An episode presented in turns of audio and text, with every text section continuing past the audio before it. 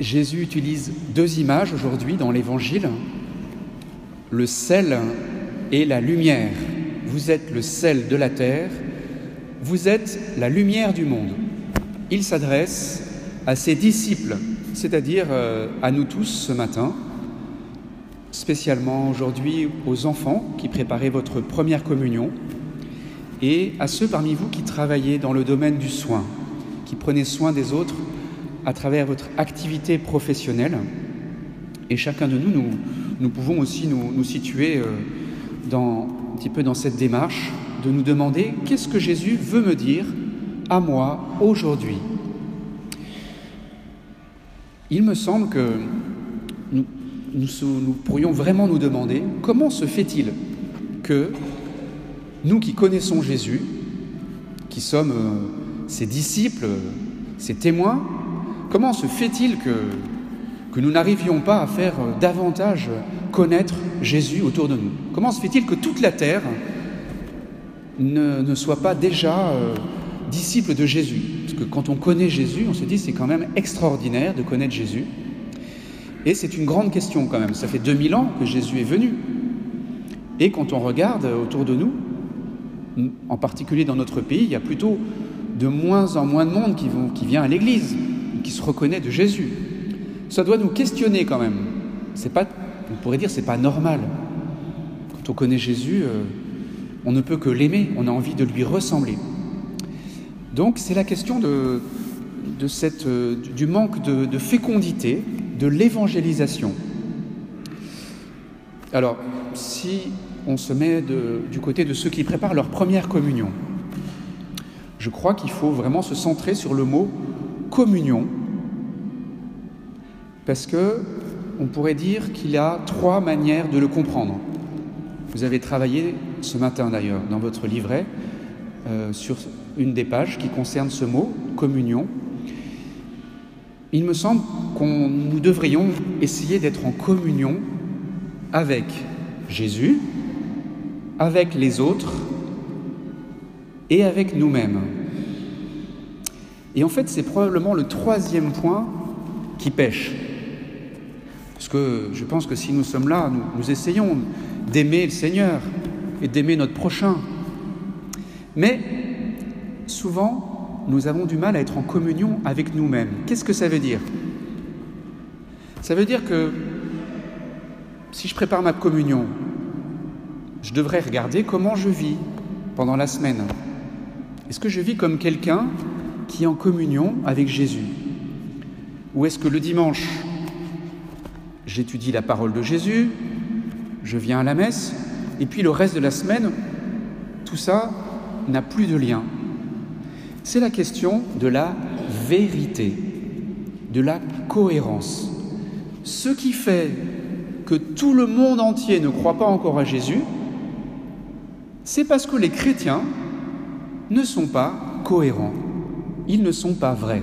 C'est la principale raison. Depuis que 20 ans bientôt que je suis prêtre, j'ai souvent entendu des gens me dire Je ne suis pas convaincu. Quand je vois euh, des gens de ma commune ou qui vont à l'église, bien sûr, euh, ne connaissent pas notre vie privée, mais globalement, il y a un manque de, de cohérence, de vérité dans notre témoignage. Notre manière de vivre n'est pas encore un reflet de la vie de Jésus. C'est dans ce sens qu'on pourrait dire, est-ce que je suis en communion avec moi-même? Est-ce que je suis vrai? Saint Paul, j'ai trouvé assez humble et vrai aujourd'hui. Ça va ensemble. Humilité et vérité. En général, on se croit un peu plus que ce qu'on est. Donc ça crée un décalage. On est toujours obligé de, compenser euh, les zones d'ombre en fait. Donc en fait, si on était plus vrai, eh bien, nous serions des témoins vivants. Saint Paul, il dit, quand il écrit aux Corinthiens, Comment je suis venu parmi vous, dit-il, dans la faiblesse, craintif et tout tremblant. Quand on sait qui est Saint Paul, c'était probablement le, plus grand apôtre de tous les temps, le plus grand rabbin peut-être du premier siècle, d'après les études, quelqu'un qui avait une, capacité incroyable d'expliquer le mystère de Dieu. Et il est arrivé dans la faiblesse, craintif et tout tremblant, je me suis présenté à vous. Pourquoi? Probablement parce qu'il est venu prêcher un Messie crucifié. C'est-à-dire que quand il voit Jésus, Jésus aussi, il a été le plus vrai qui soit. Certainement, c'est l'être sur la terre qui était le plus cohérent entre ce qu'il disait, ce qu'il faisait, ce qu'il pensait et ce qu'il était. Nous devrions prendre exemple sur Jésus et sur Saint Paul. Ne pas avoir peur d'être nous-mêmes, y compris dans nos fragilités. Et là, on rejoint un peu les soignants parmi nous et cette question de la manière de nous présenter à l'égard de, de ceux qui sont dans la maladie, dans le handicap, dans l'épreuve de santé. Et euh, il y a quelques jours, je suivais une formation sur euh, les maladies psychiques. Et c'est vrai qu'on nous fait réfléchir sur la manière dont nous nous positionnons vis-à-vis des autres.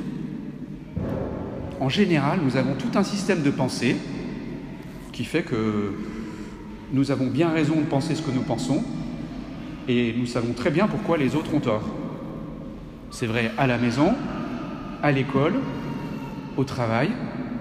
Nous nous fabriquons toute une manière de, créer une distance.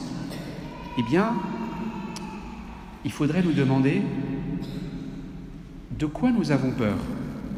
Avons-nous peur de montrer que nous ne savons pas tout? Souvent, il y en a qui disent Oui, je sais, je sais. en général, les enfants qui font ça, quand on pose la question, alors tu sais quoi? Et en, général, ils ne savent plus. Parce qu'ils ont juste envie de dire oui, je sais. Mais ils ne savent pas ce qu'ils savent. Donc, on est un peu comme ça, en fait. Hein. On a un peu l'impression de tout savoir. Alors, le savoir, le savoir-faire, la connaissance, ou le savoir-être, souvent on pêche un peu là. On est un peu tous, euh, allez, disons-le, des handicapés de la manière d'être on, se fabrique des, attitudes, on croit qu'il faut euh, tout savoir. Et, du coup, il y a, un manque de vérité qui nuit beaucoup à notre témoignage. Parce que la seule chose que nous devrions aspirer à donner, c'est-à-dire ce que nous devrions essayer, c'est d'être nous-mêmes, simplement, avec les autres. Et en fait, les autres, ils ne vont pas nous reprocher euh, de, ne pas être ce que nous imaginons être. Ils attendent juste de nous. La seule chose qu'on peut apporter au monde, c'est de bien être ou bien faire. Par exemple, si, je suis euh, soignant, euh, bien, je dois bien faire mon métier. Donc, un chirurgien, je pense qu'on attend de lui qu'il soit précis dans ses gestes. S'il se rate, euh, ça peut avoir des conséquences catastrophiques. Donc il doit se concentrer pour être appliqué dans ses gestes, un chirurgien. On pourrait l'appliquer à chacun de nous. Nous devrions essayer d'être moins dispersés et puis euh, décalés. Nous devrions essayer de concentrer et vrai, et simple, et humble. La Vierge Marie, elle n'a pas fait des choses extraordinaires elle a simplement été elle-même. Elle comprenait pas tout. Elle n'a pas dit oui, oui, je sais, euh, j'ai bien compris ton plan, Seigneur. Oui, oui, je maîtrise. Je m'en occupe. T'inquiète, je gère. Souvent, on est un peu comme ça. C'est bon, je m'en occupe. Ouais, ouais, c'est bon. À la maison, on dit, euh, les enfants, vous dites souvent ça, je pense. Hein oui, c'est bon, je vais le faire. Donc, euh, déjà, on repousse dans le temps. Oui, oui, je vais le faire. Donc on crée une distance dans le temps, alors qu'en général, au moment où on nous le demande, c'est là qu'il faut le faire. Donc on a toujours tendance à être décalé dans le temps, dans les lieux. Et Marie a dit, d'accord, je comprends pas tout, mais je veux bien. D'accord. Si on était plus disponible, plus simple, nous gagnerions beaucoup. Alors la communion, par exemple, ça se travaille, chaque jour, on peut être un peu plus en communion avec Jésus. Donc devrions essayer de nous demander, d'ici ce soir, comment, au moment de nous coucher, nous demander dans la journée, est-ce que j'ai été en communion Par exemple, je suis à l'église. Est-ce que vous êtes en train de penser à autre chose? Exemple, à votre rôti qui est au four, euh, ou alors euh, à euh, ce, ce qui vous a tracassé pendant la semaine. À chaque fois qu'on est en train de penser à autre chose que ce qu'on est en train de vivre, on est décalé. Et ça, on est du matin au soir, on est comme ça.